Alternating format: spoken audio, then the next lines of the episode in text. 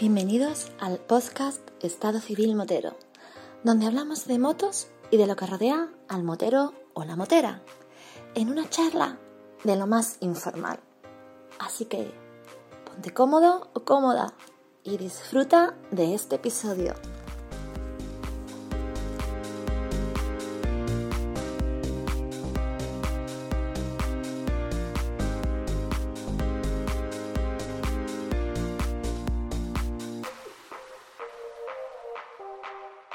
Pasa, chaval? Hombre, amigo Mampi, otro día por aquí. ¿Cómo lo llevas? Amigo Josep, ¿qué tal por Valencia? Bien, pasando calor como la mayoría de los que estamos, de la mayoría de los mortales de la península, que menudos días nos está haciendo. Sí, tío, vaya, vaya, vaya la que nos está tocando. Mira que, oye, me acuerdo mucho de ti porque, bueno, lo- lo- vosotros en Valencia tenéis una fama, entre otras cosas, por los helados. Oye, por cierto, los, los, el gentilicio de Valencia, ¿cómo es? No me acuerdo. Hijo puta.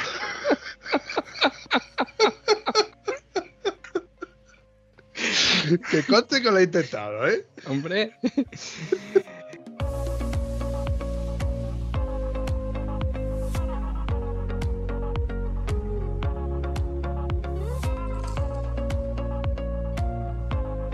te iba a decir que estaba pensando yo? Estaremos cerca del aniversario, ¿no? Del podcast. Eh, lo hemos cruzado ya, tío. Y no hemos dicho nada, ni hemos cambiado, ni nada. Qué poca No, cosa. no.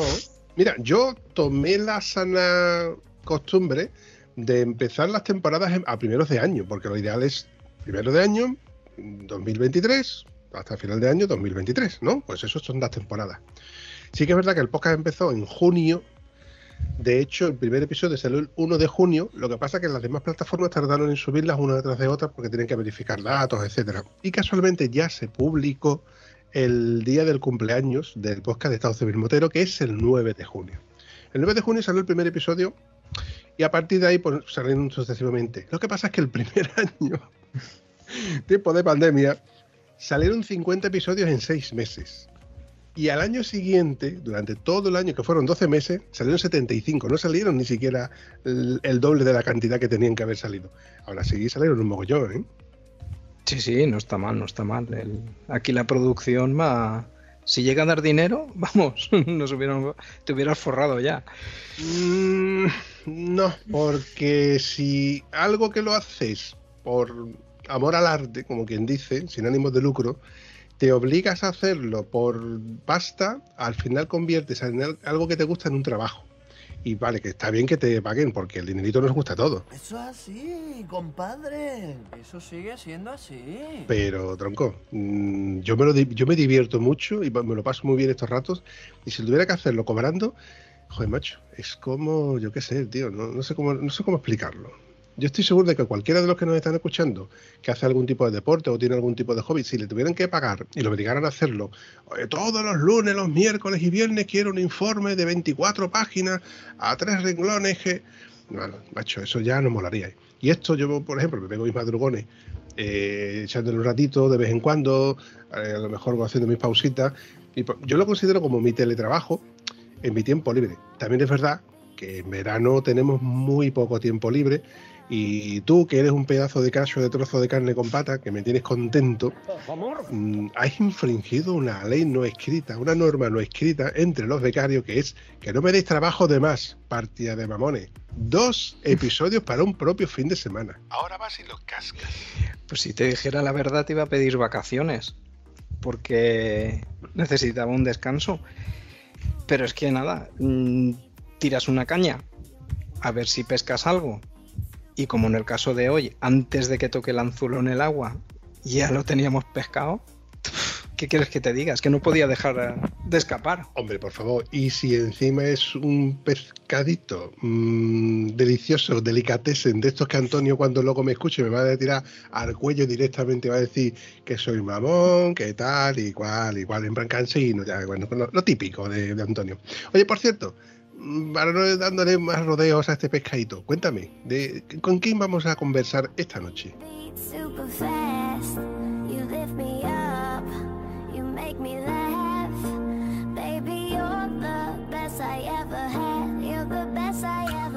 Pues como decías, para que Antonio se ponga más nervioso, pues traigo otra chica motera. La descubrí en, en Instagram y la verdad es que no para y me llamó la atención por eso, porque vamos, yo creo que está más tiempo uf, dando vueltas por ahí que en casa. Pero lo mejor es que nos lo cuente ella, ¿no? ¿Te parece? Adelante.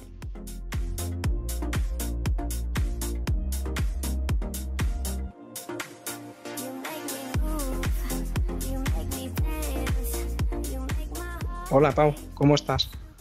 Hola, ¿qué tal? Muchas gracias por invitarme.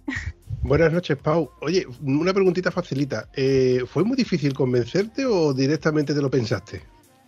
¿Qué va? Me lo dijo y dije, sí, sí, sí, qué guay. no soy muy difícil de liar para estas cosas.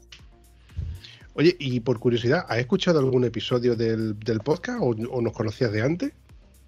No, conocía la cuenta de Instagram, pero no había escuchado el podcast. Eh, Hasta que ayer, el otro día me encontré con Helga Vallecas, creo que es en Instagram, y me dijo que habíais hecho un episodio con ella. Cierto, cierto, que casualmente eh, el otro día haciendo un poco de zapping por YouTube, bueno, la verdad es que tampoco es que tenga mucho tiempo, pero de esas cosas que aparecen, y aparece un vídeo de la isla TT, de, o sea, del TT de Man, y aparece Nano, que ya he grabado con él, y, y de fondo sale Edgar. Digo, esta tía está en todos lados, es como el perejil, están todos, estos- todos los condimentos están en todos lados. ¿Qué le gusta a esta tía una moto? Lo que hay que hacer, lo que hay que hacer. Bueno, pero Pau, cuéntanos un poco para situarnos, para ver por dónde estamos. Vampi está en Huelva, yo estoy en Valencia. ¿Tú por dónde paras ahora? Pues ahora mismo me pilláis en un hostel, bueno, en un albergue en, en Alicante, cerca de. En Alicante, Jesús, en Almería, cerca de Cabo de Gata. Es que ya voy parando por tantos sitios que ya no sé ni dónde estoy. En medio más o menos de la vuelta a España que me estoy haciendo. ¿Y tú de dónde eres exactamente? Yo de Galicia, del norte de Galicia, cerca de Ferrol, que está a media hora de A Coruña. Mm, dos de dos, Josep, dos de dos. Sí, un fin de semana gallego hemos tenido. Casualmente resulta de que cada vez tenemos más contertulios y conocidos y amigos ya ta- también de la parte gallega.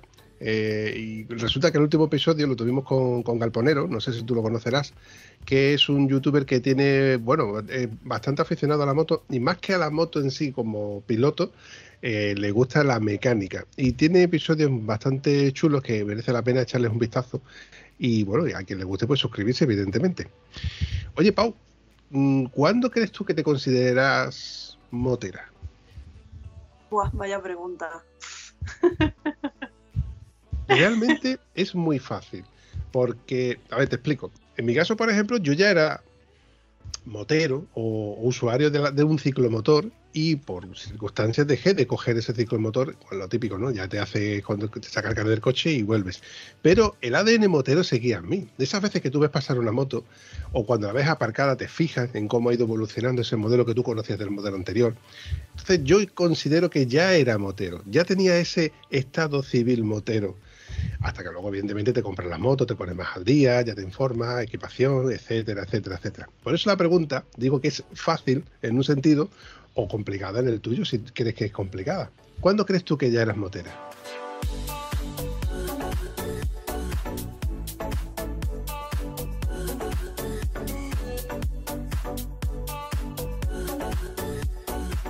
Yo creo que desde la primera vez que vi a la Fury, yo creo. Porque en realidad eh, a mí siempre me gustaron las motos, pero siempre veía las motos como las R, ¿no? Correr, correr, correr, correr, correr, que es la idea que yo tenía. Entonces no me veía nunca con ese, con ese formato. Hasta que me subí de paquete en una Harley y eso cambió un poco todo. Y dije, y claro, yo iba de paquete, pero mm, no me acababa de gustar el tema. Y dije, no, yo quiero conducir. Y por casualidades de la vida, pues justo en la pandemia, en 2020, el- en agosto de 2020, dije, pues este es el momento. Y, y me fui a buscar moto, no tenía ni amigos con moto, no tenía ni idea de motos, yo buscando por Wallapop y me plantaba allí con la gente y le decía, mira, dime lo malo que tenga porque yo no lo voy a ver, porque no tengo ni idea. Y la verdad que la gente es súper amable, hasta que encontré a la Fury allí en Galicia por un anuncio de Wallapop que me mandó una amiga y fue amor a primera vista.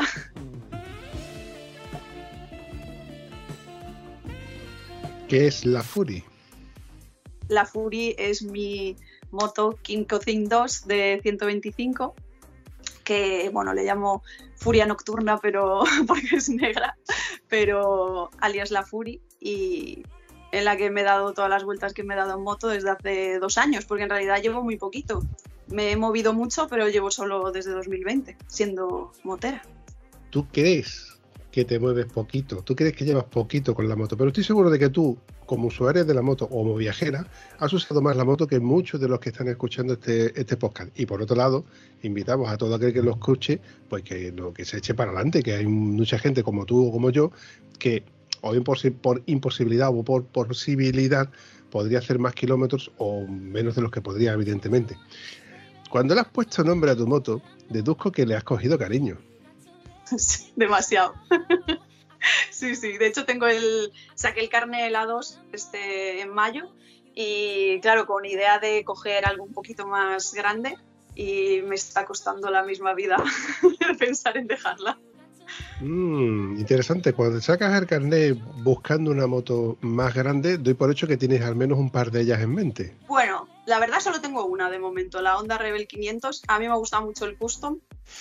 Y bueno, es una, un custom más un poco diferente, pero bueno, sí.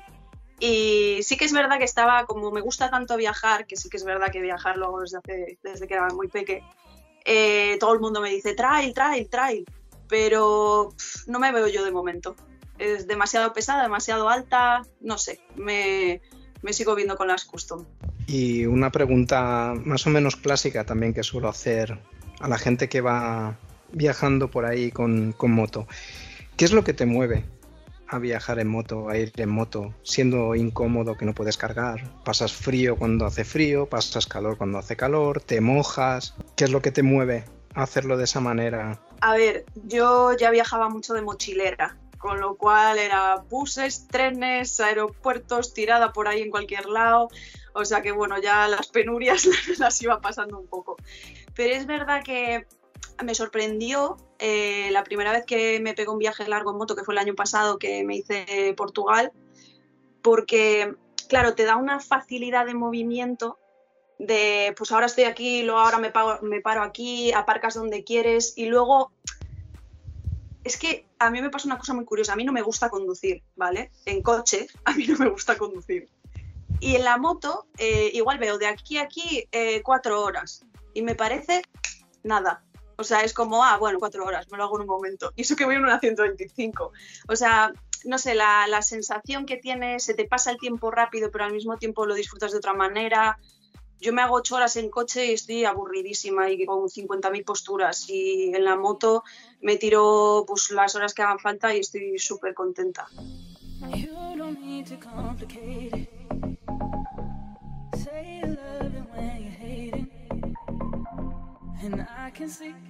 Sí que es verdad que es incómodo, sobre todo en la mía, porque bueno, venga a montar mochila, desmontar mochila todos los días y tengo muy poquito espacio, muy poquito sitio donde llevar las cosas pero no sé, al final es como yo viajo mucho sola, eh, es como no ir sola porque la Fury siempre está ahí. Y la verdad que la sensación de libertad, de poder ir a donde quieras, eh, no sé, a mí me encanta, me encanta, me tiene atrapada. Ahora mismo no lo, no lo cambiaría. Creo que tú juegas con ventaja al ser mochilera porque deduzco que al llevar todo lo imprescindiblemente necesario encima, en más de una ocasión te habrás visto con que has necesitado algo o que has prescindido de, otra cosa. Eso juega a tu favor porque cuando, por ejemplo, viajas en una moto, nosotros no solemos tener un, maletero. Debemos tener maletas, alforjas, mochila, un toque a lo mejor, o incluso algunos ni eso, sobre todo las R, ¿no? Entonces, eso te crea una independencia y te crea, ¿cómo te diría yo? El saber eh, automáticamente en tu cabeza qué es lo que llevas en las maletas y lo que puedes llevar a lo mejor o no, puedes llevar. Yo, por ejemplo, en mi caso, yo soy muy partidario de hacer acampadas al aire libre, de llevarme una, en la mochila un bocadillo y, o pararme en cualquier sitio y disfrutar de, ese momento. Son cosas que yo puedo hacer con mi trail, evidentemente, y como, como una trail que es con su maleta, pues como tengo, tengo, puedo llevar de todo, pues llevo de todo, que si llevo una gorra, que si llevo otro par de guantes, que si llevo cosas que a lo mejor no necesito.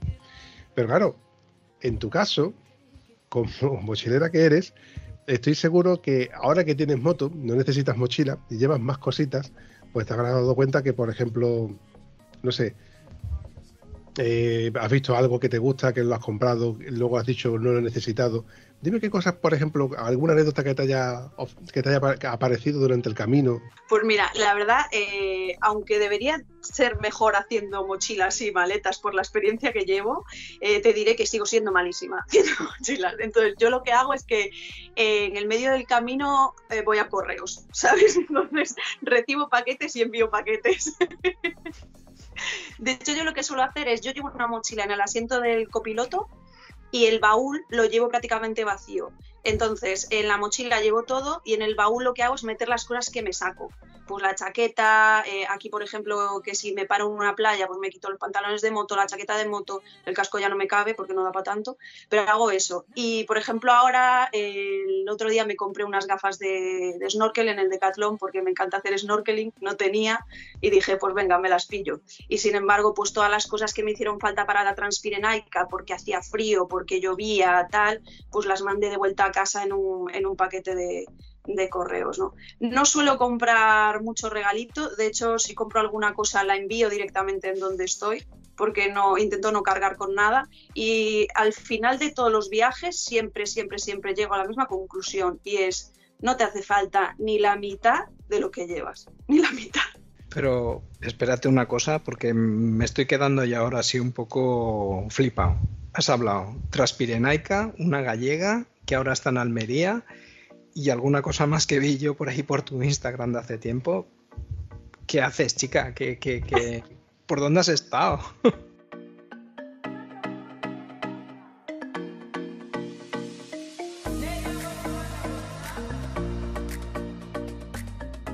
A ver, eh, bueno, desde, o sea, el, en 2020 me pasé aprendiendo a, conducir la Fury en Galicia, lo cual es complicado porque llueve muchísimo, ¿vale? Yo no me atrevía a sacarla con, lluvia. Entonces practiqué todo lo que pude y en, 2021 me hice eh, la costa de Portugal, desde Ferrol hasta Tarifa, por la costa de Portugal, y volví por la Nacional 2 de Portugal.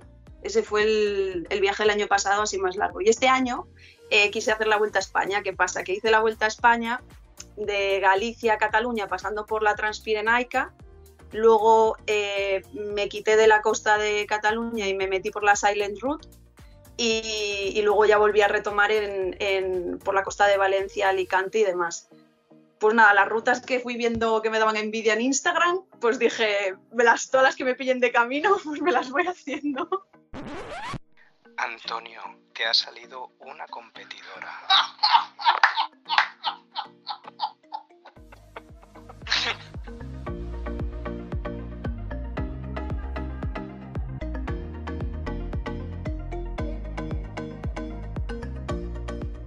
es que Antonio siempre se las da a, eh, a, decir, ¿no? De que su moto tiene 200 y pico mil kilómetros, de que no para, de que está siempre encima de la moto y todo. Pero es que vamos, es que es que es que lo vas a dejar atrás. La verdad es que es gracioso porque a veces me encuentro gente, por ejemplo, en, la Silent Route, eh, justo donde el ciervo, este, la cabra, ¿qué ciervo? La cabra, ya me acuerdo qué es. La cabra esta de... Me encontré varios grupos de gente de, de Bilbao, bueno, de, sí, del País Vasco y de Alicante y tal.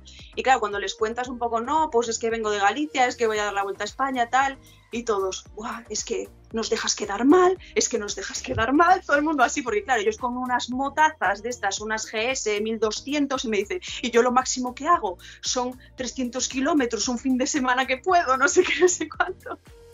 Y claro, me hace gracia, ¿no? Porque dices tú, bueno, hombre, pues cada uno lo que, lo que puede y lo que le va bien. A mí quizá lo que más pena, entre comillas, me da es cuando lo hablo con, mujeres, sobre todo, que es verdad que la mayoría no son moteras, pero aún así, y me dicen que, uy, que ellas no podrían, ¿no? Que no podrían.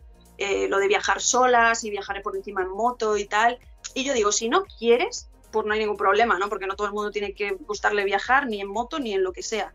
Pero que me digan yo no podría, sí que me da rabia. Porque dices tú, no, no, es que si yo puedo, tú también. ¿No? Quiero decir, otra cosa es que no quieras, no te apetezca y no sea tu rollo, pues como lo que dices tú, ¿no? Pasar frío, pasar calor y demás, pero, pero poder sí se, sí se puede, vamos. Sí, se puede. Y de forma muy cutre, además, ¿eh? porque la gente también a veces piensa que yo me gasto millones aquí, que como si fuera rica. No, no. Yo lo que soy es cutre. Nada más. También hay que entender que el mundo de la moto ha dado un giro donde si no vas equipado con marcas tal, en una moto marca tal, con maletas de Overlander, etcétera, etcétera, etcétera, pues, uy, es que no puedo porque me falta esto, porque no llevo, porque necesito, porque voy a necesitar, porque me va a hacer falta. No. Realmente mm, todo comienza andando. Como decía Alicia Sornosa, toda aventura comienza con un sí. Y yo creo que partiendo de la base de que teniendo ganas y teniendo algo de medios, evidentemente, pues se pueden realizar los viajes. La prueba la tienes tú, que tú has empezado siendo mochilera prácticamente sin medio y cuando has tenido un medio de locomoción, pues mira.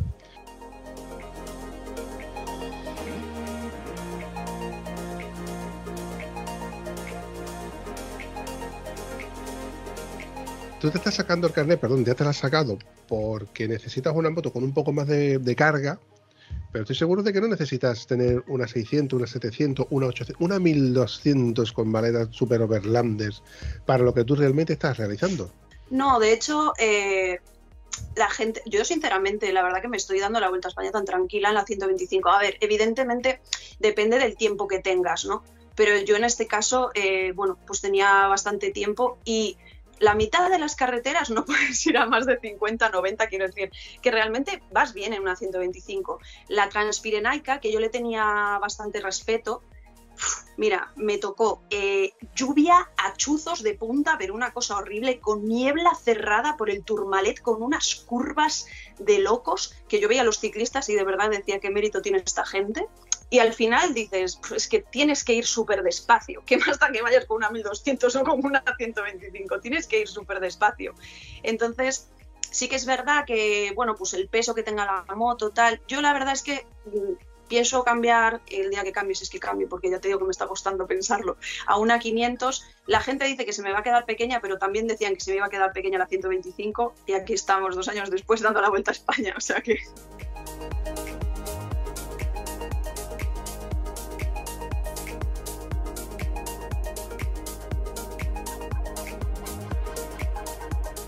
otro podcaster que hay por ahí, Gonzo Venturas, él también dio la vuelta a la península. Creo, bueno, creo que él iba buscando los puntos cardinales más extremos. Iba con una Yamaha de 125 también y, vamos, por lo que contaba, encantado con, con, ir de esa forma. ¿Tú crees que ir con una moto así pequeña, que te hace ir más despacio, es una ventaja más que un inconveniente y te deja saborear más todos los sitios por donde vas y la gente que conoces? A ver, ahora me pongo yo filosófica como Vampi. sí, sí, perfecto. A ver, eh, sí que es verdad, eh, me, lo, comentan algunas personas. Yo en mi caso eh, creo que sí. yo intento... Es verdad que tenemos una tendencia a ir muy rápido en todo, y mi filosofía, pues precisamente de 2020, desde 2020 es ir más despacio y poder saborear las cosas de otra manera. Entonces, yo ya tengo eso integrado en mí, por decirlo de alguna manera. Entonces, digamos que la Fury fluye conmigo en eso, ¿no?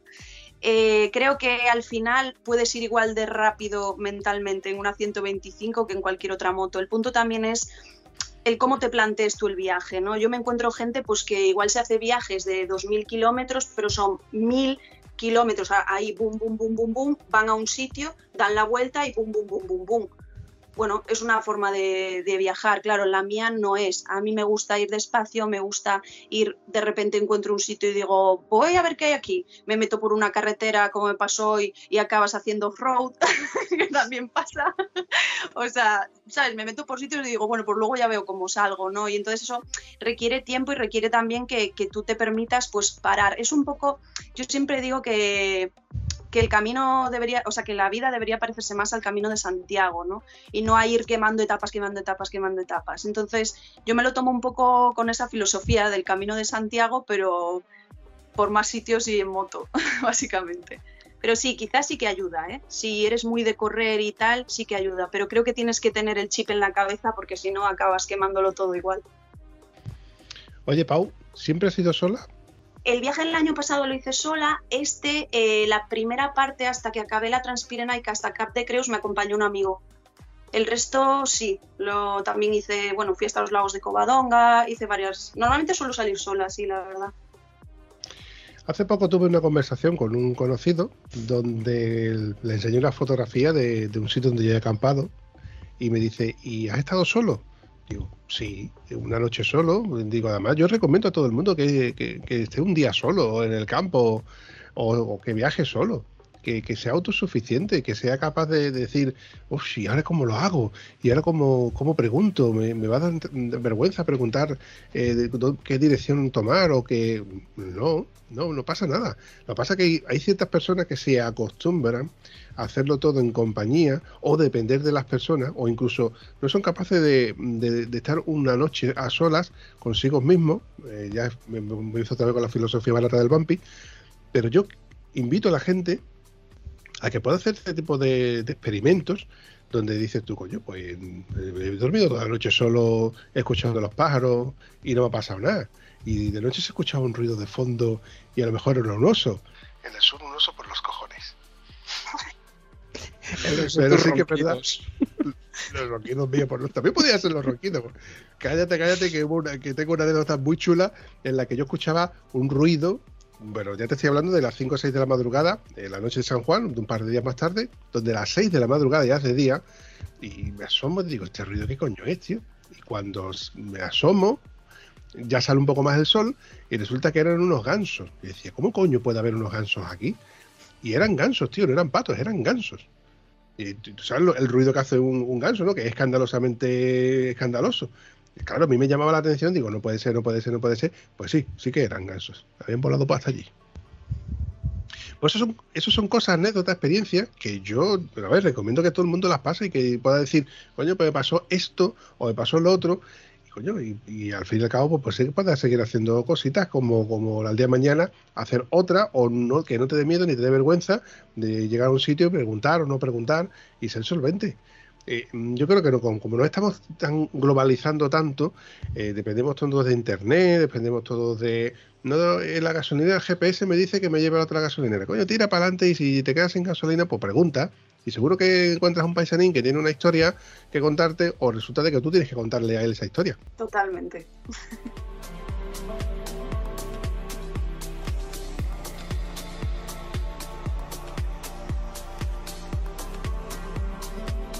como yo siempre he dicho de que te encontró a través de, Instagram, que le gusta a este tío pescar mucho en Instagram. Eso es así. por favor. Te voy a preguntar, ¿cómo podríamos localizarte? Bueno, la verdad que me he puesto un nombre un poco complicado porque me he dado cuenta después a la larga. porque se llama Unicorn Rider Soul. Aparte de ponerme el inglés, pues lo he puesto un poquito complicado. Pero pero bueno, básicamente es eh, Unicorn de unicornio, Rider y Soul, que es alma. O sea que bueno, así se me puede encontrar en, en Instagram.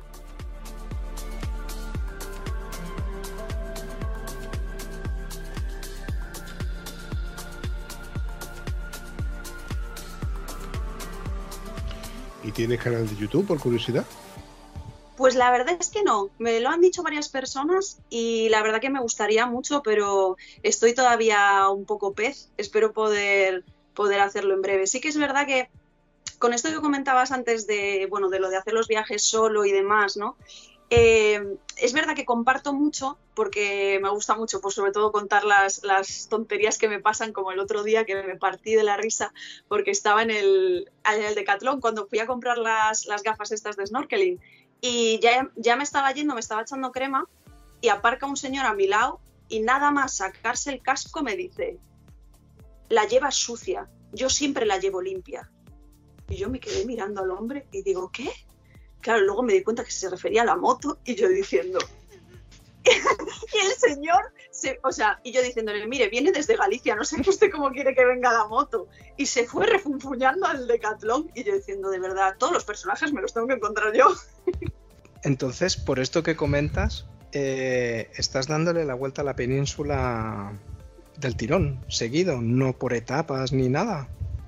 No, no, la estoy dando, la estoy dando del tirón, sí. En línea con lo que está diciendo es que al final mm, yo sí que me he dado cuenta de que mm, necesitas como varios días y eso me di cuenta haciendo el Camino de Santiago, eh, para realmente desconectar de tu vida habitual y conectar realmente contigo. Entonces suelo, si puedo, hacerme viajes larguillos de más de 10 días y sí que es verdad que aunque hablo con las paredes, entonces es muy difícil viajar solo, os lo digo que es muy difícil, como hables mucho es muy difícil porque al final acabas conociendo gente en, en todos lados, ¿no? De hecho, pues por ejemplo, el otro día en la Silent Route se me cayó la moto, ¿vale? Estaba yo, mira, de verdad, yo solo, me, yo solo siempre me caigo de la moto por la misma cosa, es que soy burra, ¿vale? Siempre clavo el freno de delante, ya me diréis, o sea, es que no es normal, pero es una cosa inconsciente que tengo ahí.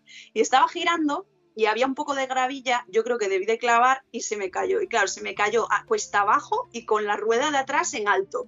No la daba levantado ni de coña. Digo, vale, en la Silent Route, que como sabéis, pues no hay mucha gente por allí. Digo, venga, a ver ahora, además las, no sé, las 7 de la tarde, tal. Digo, bueno, pues voy a esperar un poco a ver si aparece alguien y me ayuda a levantarla, si no, pues ya veré qué hago después de varios intentos, y, al final apareció un coche y le hice señas, ¿no? Como, bueno, de auxilio. Y se pararon, así un poco desconfiados. Y ya salgo yo, hola, mira, es que se me cayó la moto, tal, no sé qué. Y nada, bajaron a ayudarme, súper amables. Y resulta que después en el sitio en Cantavieja, donde dormí, me los encontré caminando por allí. Y digo, joder, vosotros sois los que me ayudasteis a levantar la moto, tal. Y me dice, sí. Bueno, ahí ya nos tiramos a hablar, que eran de Valencia, que fuese a su casa a dormir si necesitaba cualquier cosa, que no sé qué. Bueno, así.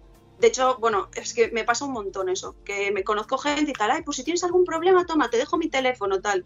Mogollón, mogollón. La verdad que en ese sentido tengo mucha suerte. Por eso es difícil a veces lo que os digo de viajar sola, pero en realidad también es un poco lo que decía el Vampi, eh, el reconocer realmente la, las capacidades que tienes, que en tu día a día te apoyas más en otras cosas, pero cuando estás viajando se te cae la moto en medio de la nada y bueno, pues ves cómo te apañas, cada uno usa sus recursos, yo soy muy soci de sociabilizar, entonces uso mucho ese.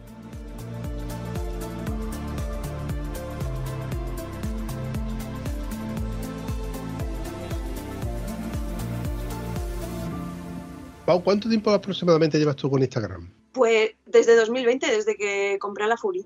¿Crees que Instagram es una herramienta que se pueda usar, eh, por ejemplo, en este caso, para pedir ayuda o para pedir consejo? ¿O crees que, una, que es una herramienta que en otro momento te puede buscar críticas destructivas en lugar de constructivas? Pues, a ver, eh, sí, yo la experiencia que tengo con Instagram es muy buena porque de hecho eh, he conocido mucha gente eh, a través de Instagram y he hecho grandes amistades también, incluso gente que he conocido ahora en el viaje y demás. Pero, y mi cuenta es muy pequeñita, entonces yo hablo mucho con la gente y la verdad que siempre hay buen rollo. Pero sí que conozco gente que tiene cuentas más grandes y que tiene pues críticas, comentarios bastante desagradables o incluso, bueno, en este caso una chica, pues comentarios también babosos y demás, ¿no? Entonces sí que está ese lado oscuro de las redes que, que aunque a mí me gustaría, pues a lo mejor tener más seguidores, ¿no? Y, pues llegar a más gente y poder hablar con más gente y tal, eso sí que me echa un poco para atrás, la verdad. Sí que me da cierto reparo.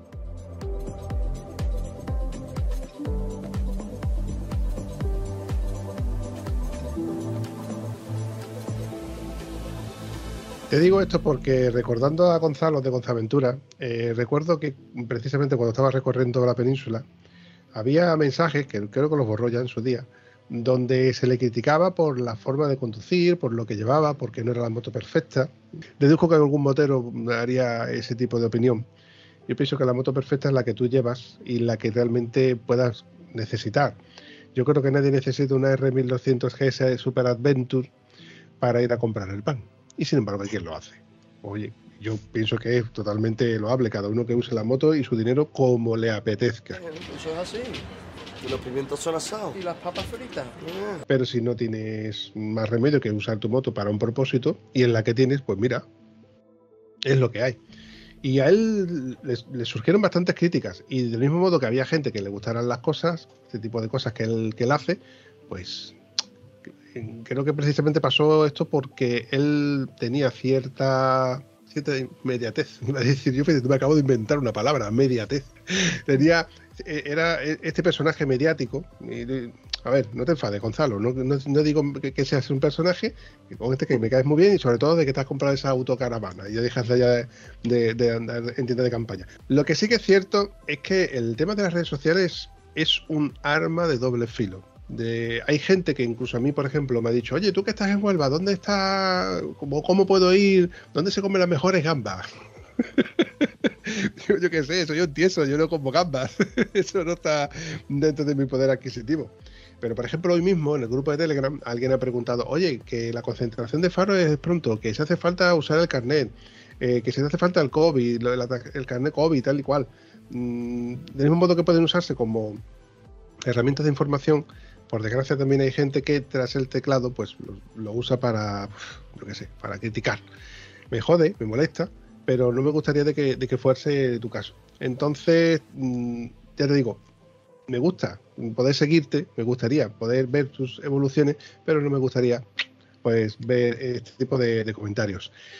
Te invito a que uses YouTube, aunque sea del mismo modo que usamos, por ejemplo, los stories en Instagram, pues poder usarlo haciendo pequeñas historias para que nosotros podamos ver la progresión y de ese modo también usarlo como libro virtual de tus estados, de tus estancias, de dónde has estado, por dónde has pasado, tu legado, en todo caso.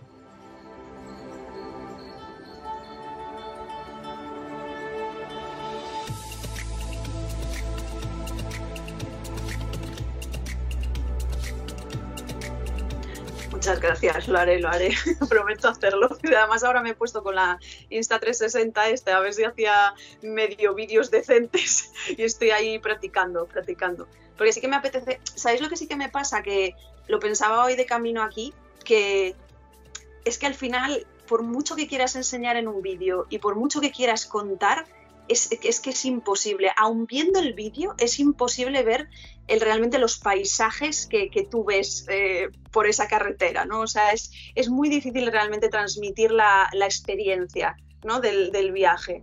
Sí que es verdad que me gusta dar consejos, a lo mejor, o me gusta decir, pues, cómo hago yo las cosas. Es verdad que criticar va va a criticar todo el mundo, porque, vamos, aquí el juicio es, es libre. Pero, pero bueno, yo digo cómo hago las cosas, vamos, cómo las hago yo por, porque me sale. Luego es verdad que mm, cada uno, pues sí que es verdad, yo tengo más que críticas por cosas que pongo en el viaje, sí que es verdad que mucha gente me dice, a ver cuándo cambias de moto, es que a ver si cambias de moto, o cuando salgo de ruta, de hecho salgo mucho sola porque salir de ruta con motos más grandes a veces a mí me resulta desagradable, la verdad. Hay gente majísima que quiere salir contigo, se adapta todo y todo súper bien. Y yo he salido con gente con GS 1200 y tan panchos que nos íbamos todos de ruta, pero hay otra gente que parece que, que no sé, como que las 125 le estorban, ¿no? O que o te, te, hacen comentarios en medio de la ruta, ay, es que, jova, pues es que vas muy despacio, tal.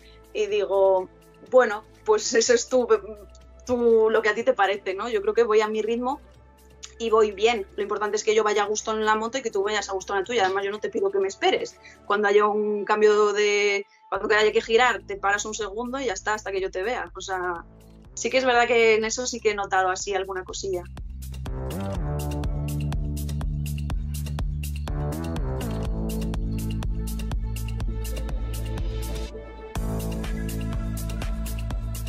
Oye, teniendo una moto de 125, ¿crees que te saludan poco o te saludan mucho los moteros?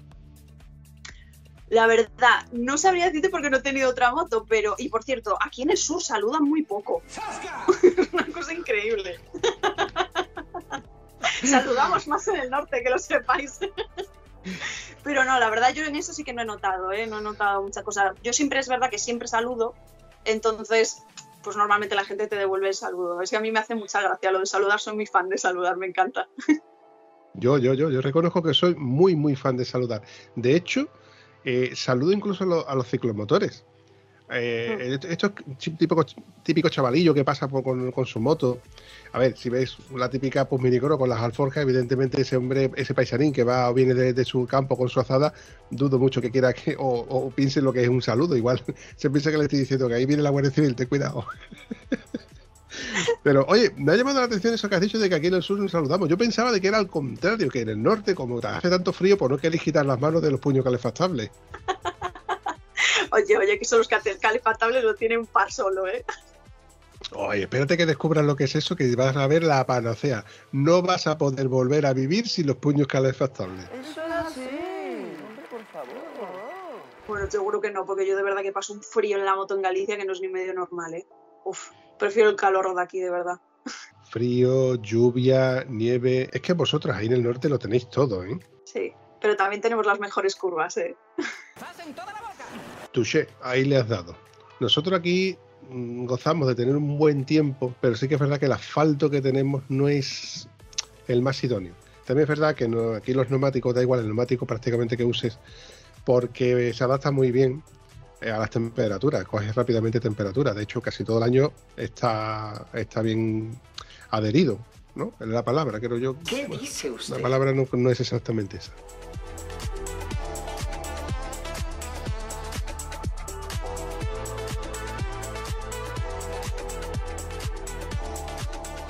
Yo no he tenido la suerte de rodar mm, en- exactamente en el norte con la moto, pero sí que es verdad que yo eh, reconozco que allí el asfalto tiene mucho mejor agarre.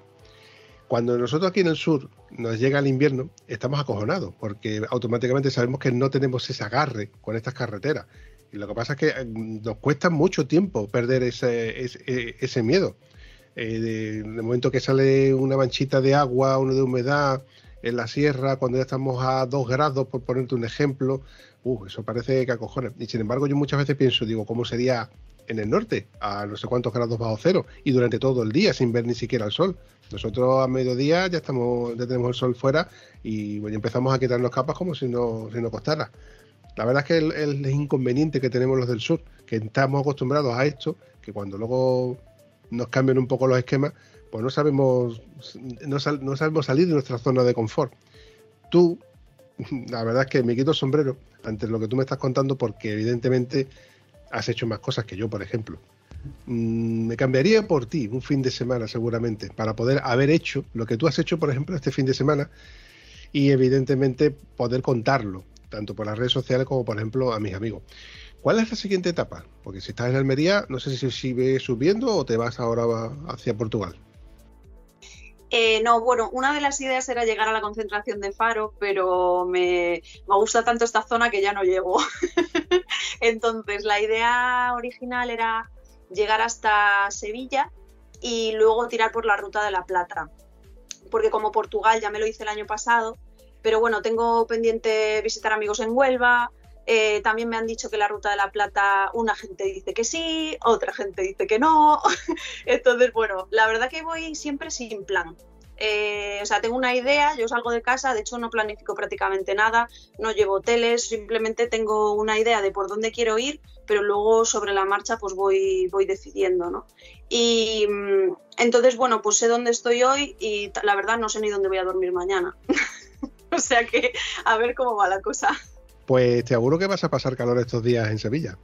Lo sé, lo sé. A ver, ya me pasó el año pasado. De, hecho, me tocó eh, una caravana saliendo de Sevilla a Huelva, creo que fue, a las 12 de la mañana a 40 y pico grados en finales de julio, que pensé que me moría.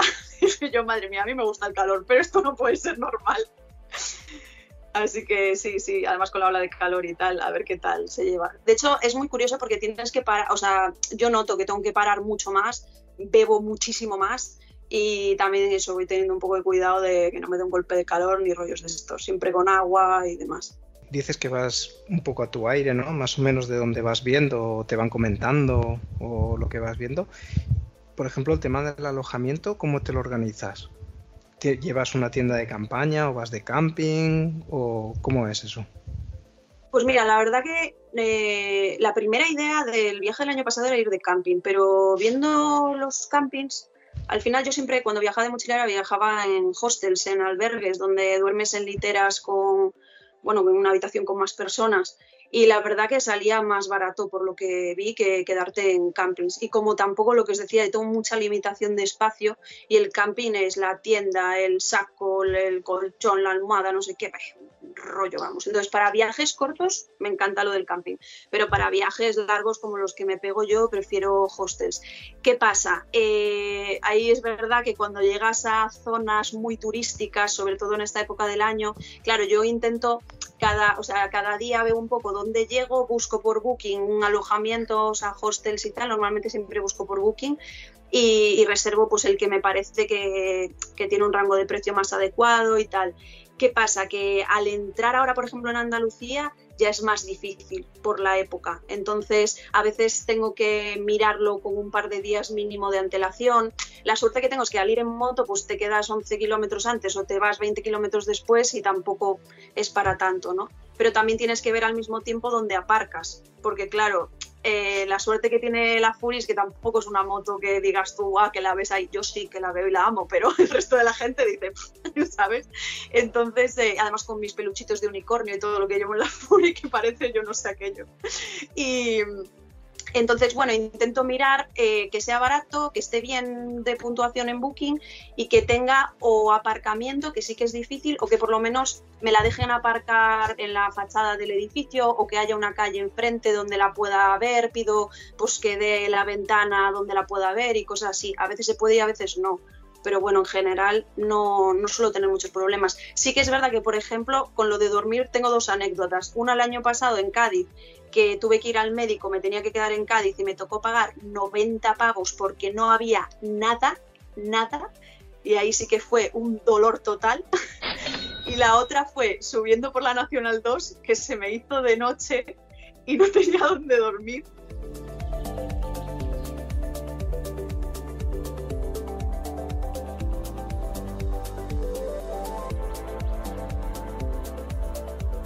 Y, la verdad que es una anécdota muy graciosa porque, claro, me metí en un pueblo ya anocheciendo y había unos chavalitos y les dije, oye, eh, ¿sabéis de algún alojamiento? digo, es que se me está haciendo de noche, claro, las carreteras de la Nacional 2, ni farolas, precipicio al lado derecho, o sea, una locura. Y me dijeron que había uno en el pueblo siguiente, pero si no, que ya no había más hasta uno bastante lejos.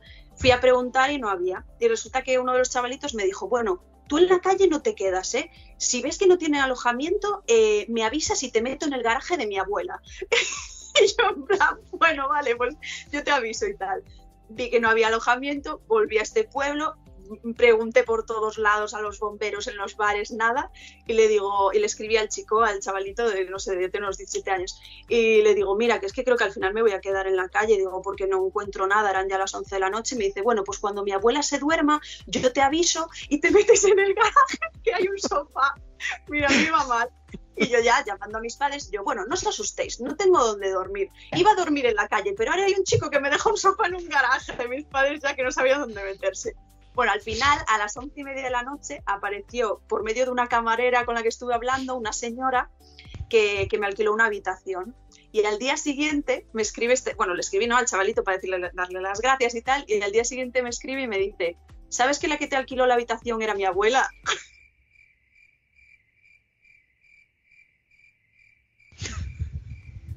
a mí me iba mal. Al final parece que se cerró el círculo otra vez y volviste. Eh, bueno, yo no sé si será así o no, pero yo la experiencia que tuve también, también estuve rodando muy poco por Portugal, un par de días nada más, y la verdad es que me llamó bastante la atención la, hospitalidad de, al menos de los portugueses que yo me encontré, que ya lo quisiera yo para, otros sitios que, he estado por aquí, ¿no? y parece que en otro país o que tengamos a desconfiar un poco más a veces, por ser extranjero y todo esto, y lo podemos ver con un poco más de recelo, y sin embargo allí estuve con, encontré varias personas que no, que no lo tuve, que no tuve ese problema. Habías estado comentando un problema tuyo de salud con tuyo, personal, que te hizo parar en Cádiz, pero una cosa que siempre pensamos a lo mejor así con las motos pequeñas o todo eso, de que puedan ser más frágiles o que no puedan tener, eh, ¿has tenido algún problema con, con la Fury? de mecánica o alguna cosa que te haya hecho? Mira, este viaje ha sido de locos porque salí de, Galicia ¿no? a Asturias, que era la primera etapa, la mitad la hice en grúa. Nada más empezar porque resulta que me había, bueno, aparte que salí tarde porque no me daban la, o sea, yo llevé la furia al mecánico ya un mes antes, bueno, al final faltaba un cable del embrague, no llegaba, luego no sé qué, un retén, bueno, una historia. Y, se supone que estaba todo perfecto, salgo con todo para Asturias y de repente se me suelta el, embrague y, la moto a tirones, a tirones, a tirones. Y claro, yo diciendo, pero esto qué narices es. Llamo al mecánico y me dice, no, se te tuvo que fastidiar algo del, eh, del embrague o algo, ¿no? Y, me dice, mejor no sigas, eh, o sea, no sigas conduciendo, no vaya a ser que te cargues algo. Bueno, al final resulta que lo llevé a un, a un eh, bueno, me dejó la grúa en un, taller allí en Gijón. ¿Y qué, pasa? Que era un taller que conocía las Kimco, entonces se dio cuenta de que era una conexión, que realmente el embrague estaba bien, que era una conexión que tiene esa, esas motos, pues que si está mal conectado te empieza a dar tirones y tal. Me lo explicó, lo puso bien y tal, y no me cobraron nada, la verdad que súper majos. De esa, eh, luego el embrague me siguió dando problemas y me encontré eh, con un mecánico en este sitio que os decía de, de la Silent Route, donde la cabra, hablando con esta gente y tal, me dice, no, es que este es mecánico. Y digo, ay, mecánico, digo, pues te voy a usar porque si está aquí, no me, no me entraba bien el, el neutro, ¿no? Del, de, la moto y tal. Y dice, ah, eso tiene que ser el embrague. Digo, sería raro, llevo con el embrague todo el viaje. y nada, allí que me lo ajustó, nos faltaba una llave, pidiéndole una llave a otra persona. Es lo que os digo, al final es eh, ¿sabes? Esto que decían de vale más tener, tener, amigos que no sé cómo era esa frase, pues es que vale más a veces el saber pedir ayuda y echarle un poco de morro, ¿eh? que yo también tengo un poco de morro. Pongo cara de buena y digo, hola, alguien me echa una mano. y nada, hay algunas cosas que sí que las he ido pues apañando yo y tal, pero lo que no he sabido, pues la verdad que me he encontrado siempre, yo tengo mucha suerte, siempre me encuentro a alguien que me echa, que me echa una mano.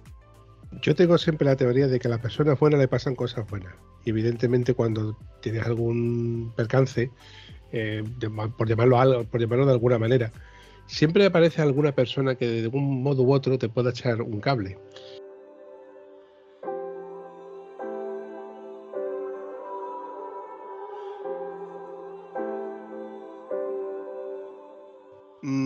Hace poco pasó por el podcast un amigo ya, ya, amigo mío, que es Sergio. Este chico está dando la vuelta, bueno, está dando la vuelta al mundo, lleva sin rumbo predefinido. Eh, salió desde Italia hace como unos ocho años y ahí sigue, ¿no? Dando vueltas. En principio tenía que haber estado ya en, Galicia, en un festival celta, pero nos comentó de que la ciudad donde, iba a estar resulta que el bando ha anulado ese festival. Y lo cierto es que sigue aquí en Huelva. Su intención era esquivar Huelva, precisamente el sur, con las calores.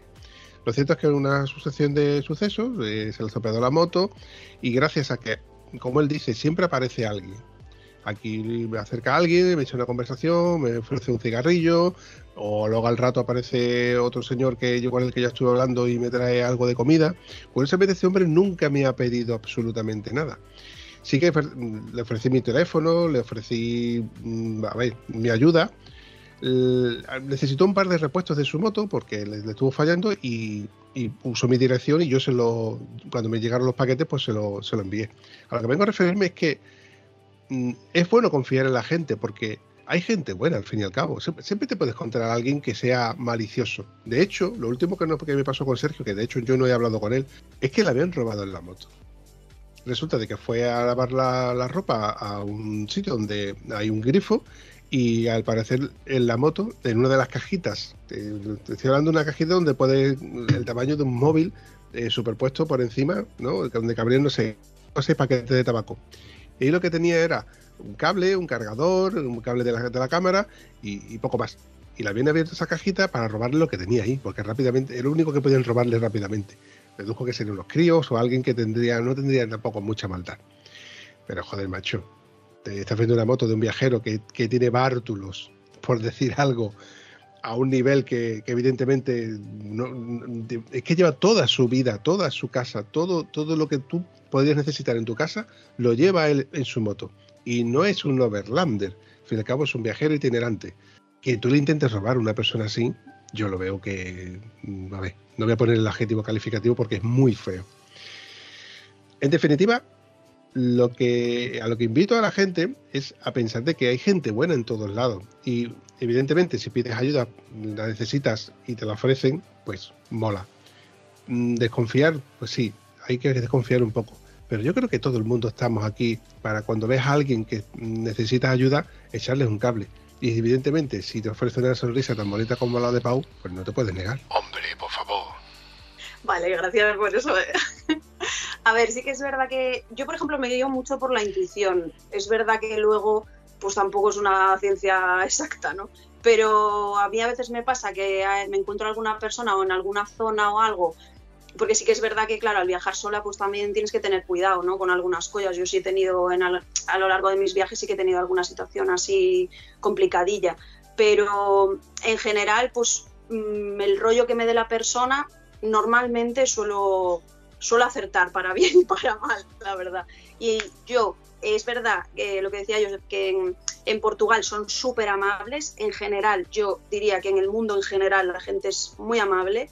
Pero la verdad que yo en este viaje me estoy encontrando gente estupenda también. O sea que, vamos, yo diría lo mismo que tú, que hay que desconfiar porque, oye, siempre hay gente pues que, eh, ¿no? A mí que me roben en la moto es una cosa que me da mucho miedo.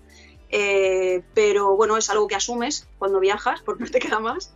Y, pero bueno, de primeras no desconfiar. Tampoco ser ingenuo del todo, pero de primeras, pues oye, siempre si te da buen rollo la persona y tal, pues partir de la base de que la gente quiere echar una mano.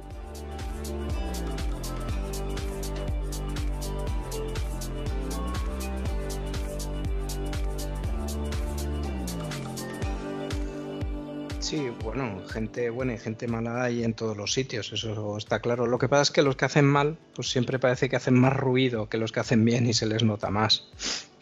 Entonces, esa parte es lo que a veces, pues, pues hace decir que estás en un sitio y estás mal o, o, no estás bien. Oye, a mí particularmente que me dijeran, oye, te puedes quedar en el sofá de mi abuela, pero vamos a esperar a que se duerma. Suena raro, ¿eh? Oye, Pau, una pregunta porque, a ver, llevo mordiéndome la lengua un rato, pero te lo tengo que preguntar. Venga, Una va. chica tan guapa como tú rodando en moto por ahí, yo estoy seguro de que has tenido que ligar. me parto. Mira, es que ¿sabes qué pasa? Porque no me estás viendo con la ropa de moto. Mira, te cuento una cosa. Hoy entré en una gasolinera, ¿eh? Y la chica de la gasolinera me dice, caballero. Y lo, y lo peor es que yo me di por aludida. Eso es lo peor. Así que así deseando yo la moto para que veas. No, la verdad que sinceramente no. Sinceramente no. La verdad no ligo mucho, he de decirte. Pero por desgracia suelo mm, atraer más mm, babosos más que ligar normalmente. Pero bueno, eh, lo esquivo amablemente y, y no, la verdad es que vamos, pocas anécdotas tengo en ese, en ese sentido, curiosamente. Y eso que yo el año pasado quería casarme con un portugués y no hubo manera de conocer uno, ¿eh? ¿Diría que ese portugués? Pues sí, qué obsesión, es que quiero aprender portugués y no dicen que lo más fácil es echarse un novio del país. Josep, lo siento, yo lo he intentado. Esto muy obrigado.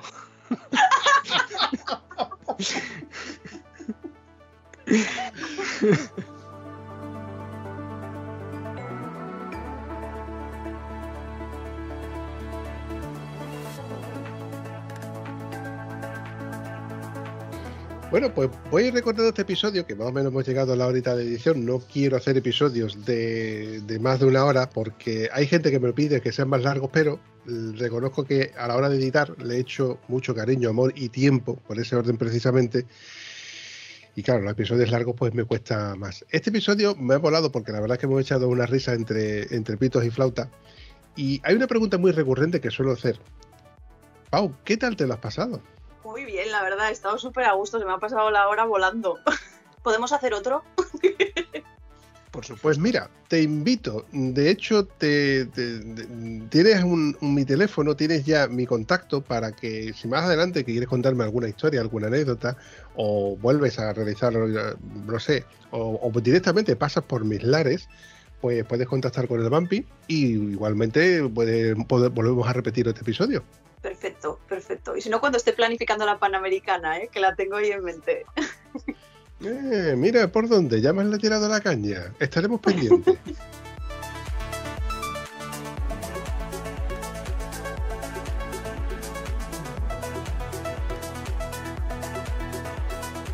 Pues nada, Pau, muchas gracias por, por haber venido, al haber pasado por aquí, por el podcast, haber grabado con nosotros, que la verdad que, que ha sido todo un placer. Te llamas igual que mi niño, entonces aún hay poco más ahí. Es que poco más que añadir, la verdad. Esperar, pues eso, lo que tú misma habías dicho, grabar un próximo episodio y si te das por te da por saltar el, el charco y cruzar por ahí, pues por supuesto estaríamos encantadísimos de, de volver a charlar contigo. Ha sido, ha sido un- una maravilla. Muchísimas gracias. Eh, la verdad que me lo he pasado genial, ha sido súper divertido. Y, y nada, muchísimas gracias por invitarme. Espero que volvamos a encontrarnos y espero que el proyecto de la Panamericana se haga realidad. Y, y eso, y a partir de ahora os seguiré fielmente. Y ya sabéis que tenéis casa en Galicia y un montón de rutas con curvas si os apetece subir, ¿vale? Yo estoy seguro de que al menos tu episodio sí lo vas a escuchar. Lo dicho, nos vemos por ahí. Que tengáis muy buena noche, muchas gracias. Igualmente. Un beso. Si te ha gustado este episodio, puedes comentarlo en cualquiera de nuestras redes sociales. Es gratis y nos ayudas a seguir creando contenido. Y si además nos ayudas a compartirlo, nos haría mucha ilusión. Bueno, a la Vampi sobre todo, que es quien se le ocurra. Espero que os haya gustado tanto como nosotros. Hasta el próximo episodio.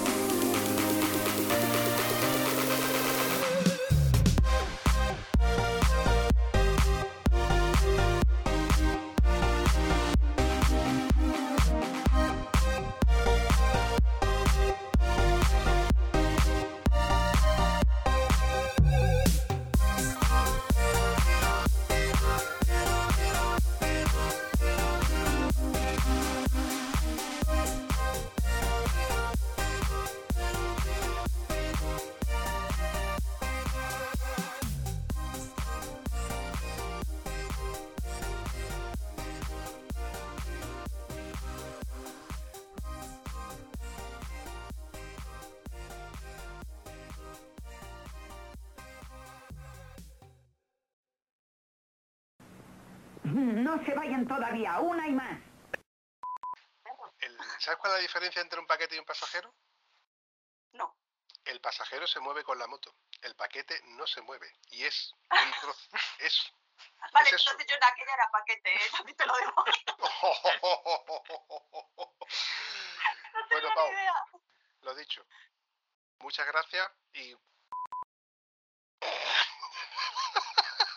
Mira, Vale, vale, vale, ya. Vale. no te tiro el ratón porque no te va. No te rías de mí. A la No mala me río. Te tomas por culo. ¿Y yo qué has hecho con la cámara? bajar el muerto de la pantalla. Vale, va. Venga. 30 segundos. Lo dicho, Pau. Mm, ah, ay, pues que yo me he despedido ya. Pues Eso me sale. toca a mí. Venga, Pau, despídete, veo. Despídete, Pau. No, de verdad. Recortando.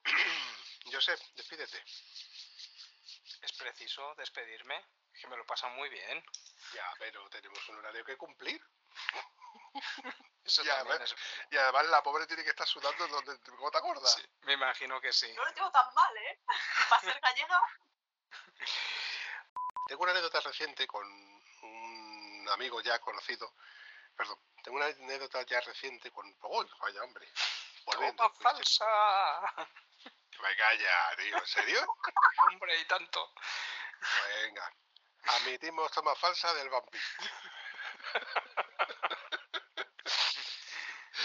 No, pero nos consta de que te gusta hablar y conversar con la gente.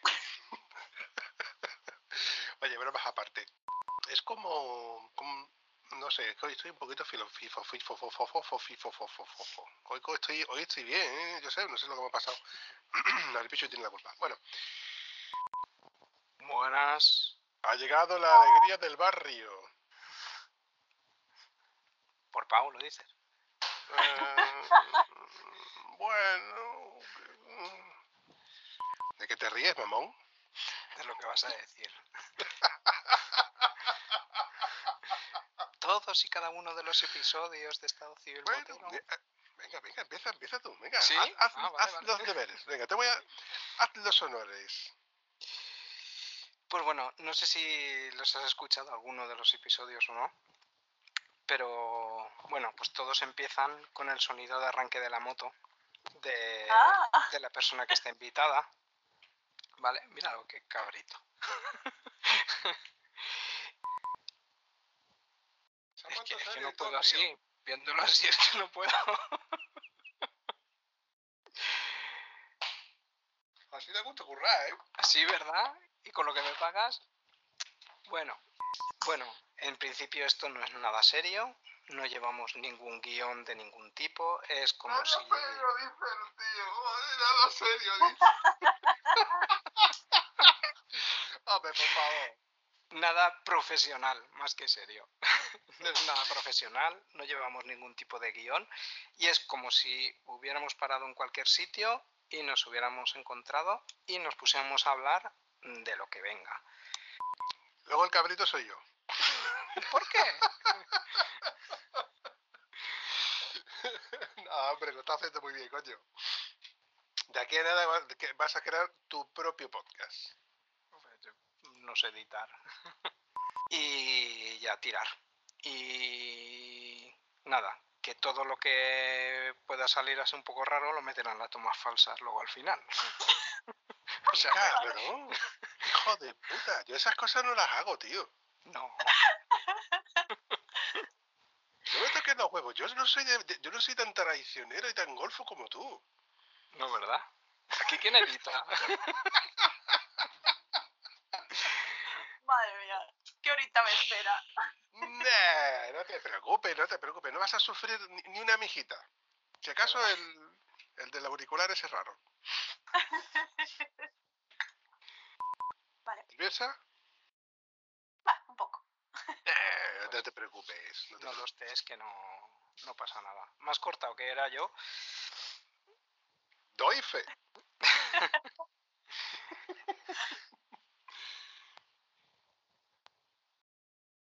¿Qué pasa, chaval? Eso es, to- eso es to- eso es todo, amigos.